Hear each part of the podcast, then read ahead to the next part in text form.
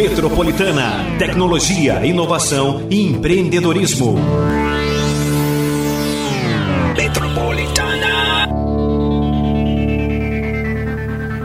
Dia Internacional da Privacidade de Dados é amanhã, 28 de janeiro. A data foi instituída em 2006 no Conselho da Europa, tendo em vista aumentar a consciência das pessoas relativamente à importância da privacidade e promover a proteção dos dados pessoais. A privacidade e a proteção de dados pessoais já é uma realidade no país e uma prioridade para as empresas que precisam ter a responsabilidade de fazer o uso correto dos dados que armazenam e manipulam, sejam eles dos clientes, fornecedores, colaboradores ou parceiros. Quando se fala que a privacidade e a proteção de dados pessoais já é uma realidade no país, é no Brasil e a lei já está valendo, já está em vigor. Ela regula as atividades de tratamento de dados pessoais dos brasileiros, orienta sobre as melhores práticas para garantir a privacidade dos cidadãos e estabelece penalidades para quem desrespeitar seus artigos.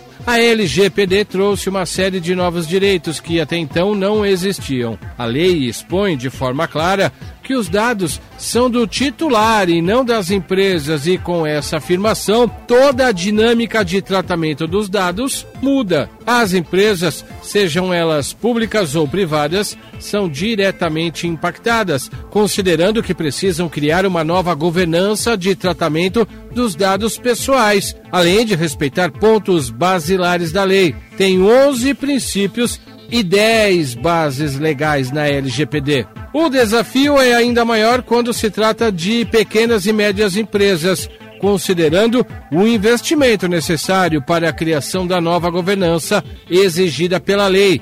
Gabriel Hajduk, Data Protection Officer, o DPO, na Tecnobank, explica que o Brasil está caminhando na proteção dos dados e privacidade dos cidadãos. É o começo, mas Gabriel lembra que essa realidade é mais consistente já na América do Norte e na Europa. A União Europeia tem realmente uma história é, de proteção de dados e privacidade de longa data. Né? A Alemanha tem uma cultura de privacidade e proteção de dados há mais de 50 anos, né? E a União Europeia não fica tão longe num contexto geral, né? Lógico, a União Europeia é muito mais recente do que isso, mas eles têm uma lei que de privacidade e proteção de dados que foi aprovada em, 90, no, em 1995 e que envolve de certa forma todos os países europeus e essa lei ela foi repaginada e então definido um novo marco que é o GDPR que hoje está em vigor em toda a União Europeia que foi aprovado em maio de 2016 e entrou em vigor a partir de maio de 2018 é uma lei que tem um enforcement, né, uma, uma capilaridade em todos os, os países que contemplam a União Europeia e no qual a nossa LGPD, né, a Lei Geral de Proteção de Dados do Brasil, é, foi buscar é, a sua essência fora daqui, né? Hoje, cada vez mais, confiamos na internet para muitas das soluções do nosso dia a dia. Usamos a web para nos comunicar fazer compras, vender itens novos e usados, comprar coisas, encontrar trabalho extra, pedir um transporte, por exemplo. Mas aqui no Brasil a LGPD foi adiada várias vezes e entrou em vigor apenas no final do ano passado. Isso porque as empresas brasileiras demoraram para se adaptar. Mesmo assim, as punições só começam a ser aplicadas a partir do segundo semestre desse ano, ou seja, o tempo para adequação está se esgotando e muitas empresas ainda não começaram a se adequar. A pergunta é: aquela empresa que ainda não começou, por onde começar? Gabriel Haiduk, que é Data Protection Officer da Tecnobank, explica que o período de adequação foi sim razoável e diz que pequenas empresas vão sofrer mais. Eu acho que a Lei Geral de Proteção de Dados, no final, ela teve um, um período de vacácio legis, né, que é o tempo que o legislador dá para empresas públicas e privadas se adaptarem ao contexto daquela lei, porque, enfim, cria uma nova governança e toda uma nova estrutura interna dentro da empresa. Eu acho que o período foi até razoável, né, para que as empresas cons com, com, é, conseguissem se adequar dentro dessa estrutura. Mas a gente precisa é, deixar claro aqui a seguinte questão: grandes empresas sempre têm uma facilidade muito maior de se adaptar a esses, esses requisitos é, é, legais, né, normativos que o que seja o legislador ou o próprio executivo impõe no, no nosso ordenamento jurídico. E por quê? Porque, via de regra, você precisa de mão de obra, você precisa de investimento, você precisa necessariamente de recursos para criar essa nova governança e nem sempre é fácil. Pequenas e médias empresas sofrem mais com esse tipo de adaptação. E não é diferente com a Lei Geral de Proteção de Dados, né? A pergunta por onde começar é muito boa e é sempre feita de uma forma geral porque é a primeira pergunta, né?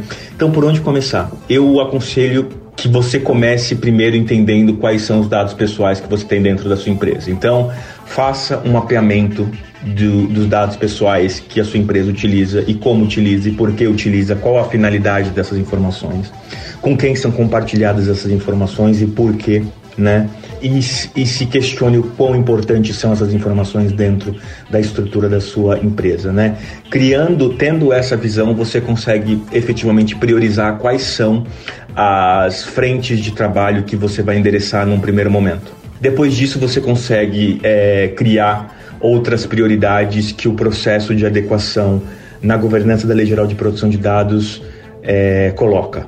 Todos esses usos de dados, seja na comunicação, na compra, na venda de produtos ou nos transportes, fizeram e fazem com que as empresas hoje armazenem um número recorde de dados sobre os clientes. Dessa forma, essas empresas tornaram-se capazes de monitorar o comportamento de todos os usuários que acessam suas plataformas ou interagem com a marca, aquela marca dela, nas redes sociais.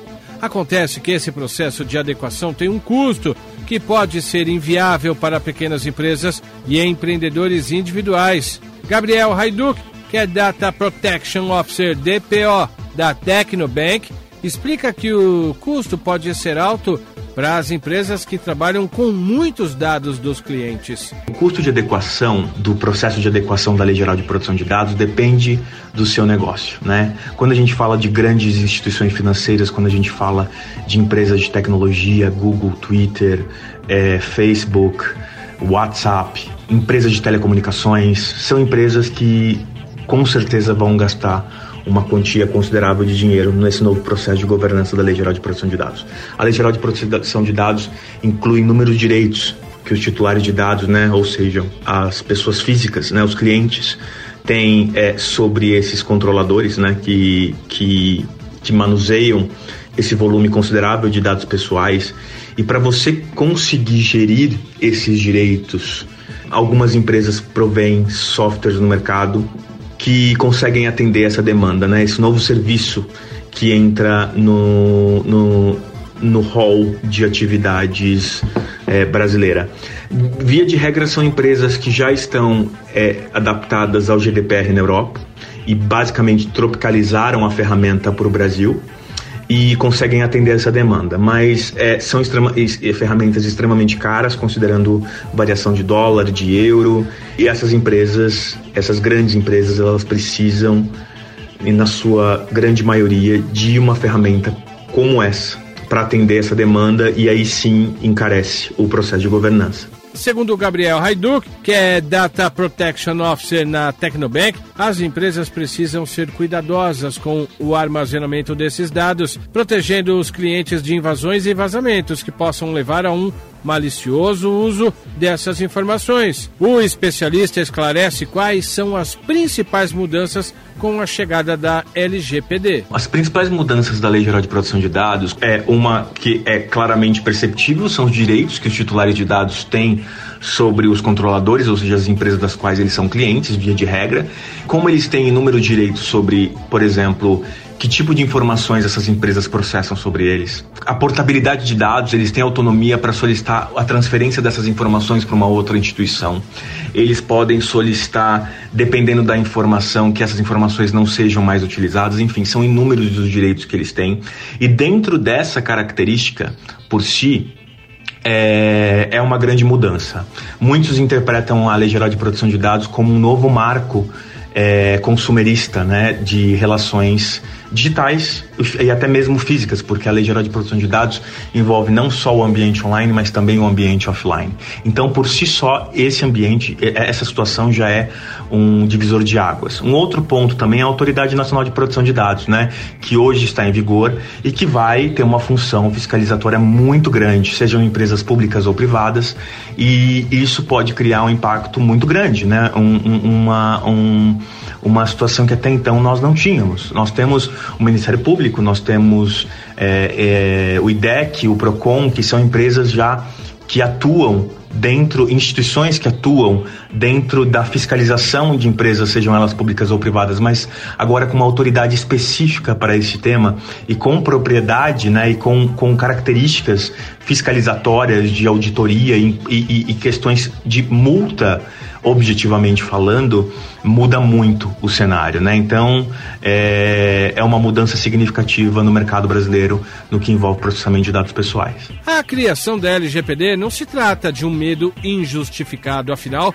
temos exemplos reais desse problema. Basta lembrar do vazamento de dados do Facebook que levou seu CEO a ter que prestar esclarecimentos ao Congresso nos Estados Unidos. E para as corporações, sejam grandes ou pequenas, um profissional ganha mais espaço quando o assunto é, entre outros, a LGPD. É o Data Protection Officer, o DPO. Gabriel Haiduk, que é o DPO na Tecnobank, explica de onde vem esse profissional. O cargo de, de Data Protection Officer, e aqui no Brasil nós é, denominamos como encarregado de dados, tal qual consta na Lei Geral de Proteção de Dados, ele é oriundo do GDPR, né, da lei europeia, que é, determina que em, em algumas situações o DPO é uma, uma posição obrigatória em empresas na Europa. E no Brasil, todo controlador, ou seja, aquele responsável pelo processamento de dados é, e que tem as definições estratégicas desses dados, eles, eles precisam ter um encarregado de dados. Então, só isso por si só também é uma outra grande mudança, né? O, o, o DPO ele é algo totalmente novo, né? É um profissional que atua como um elo de ligação entre a Autoridade Nacional de Proteção de Dados e empresas, sejam elas públicas ou privadas. Ele é responsável por a conscientização e treinamento dos colaboradores. Ele é responsável por receber o, a, os atendimentos, né, as demandas de titulares de dados. Ele, via de regra, é o responsável por verificar e por oferir é, a qualidade no processamento de dados da, do, do, do, da sua empresa, ou seja, se a empresa necessariamente está é, adequada à Lei Geral de Proteção de Dados, o que, que ela faz para se adequar à Lei Geral de Proteção de Dados. É, geralmente essas são características do, é, é, do encarregado de dados do, do, do DPO. Mas, enfim, é um cargo novo. A Autoridade Nacional de Proteção de Dados ainda vai se debruçar sobre esse tema. Ele pode dar, ela pode dar ainda mais é, é, é, responsabilidades para esse indivíduo, né, dentro das empresas, que já é grande por, por via de regra. Eu vejo que as empresas elas vão além das obrigações que a lei impõe para esse para essa posição porque realmente é uma posição estratégica hoje cada vez mais empresas processam dados pessoais e, e isso é um, um caminho sem volta eu acho que cada vez é, é mais numa sociedade totalmente digitalizada o Data Protection Officer ou encarregado de dados tem uma posição vital dentro das instituições. E quanto maior é o processamento de dados dessas empresas, maior é a responsabilidade do Data Protection Officer. Edição de texto Vladimir Gama, edição de áudio Hélio Júnior. Metropolitana, tecnologia, inovação e empreendedorismo.